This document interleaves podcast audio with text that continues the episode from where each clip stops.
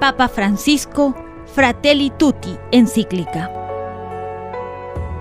Hay dos tipos de personas, las que se hacen cargo del dolor y las que pasan de largo, las que se inclinan reconociendo al caído y las que distraen su mirada y aceleran el paso. Es la hora de la verdad. ¿Nos inclinaremos para tocar y curar las heridas de los otros? ¿Nos inclinaremos para cargarnos al hombro unos a otros? Nadie puede pelear la vida aisladamente.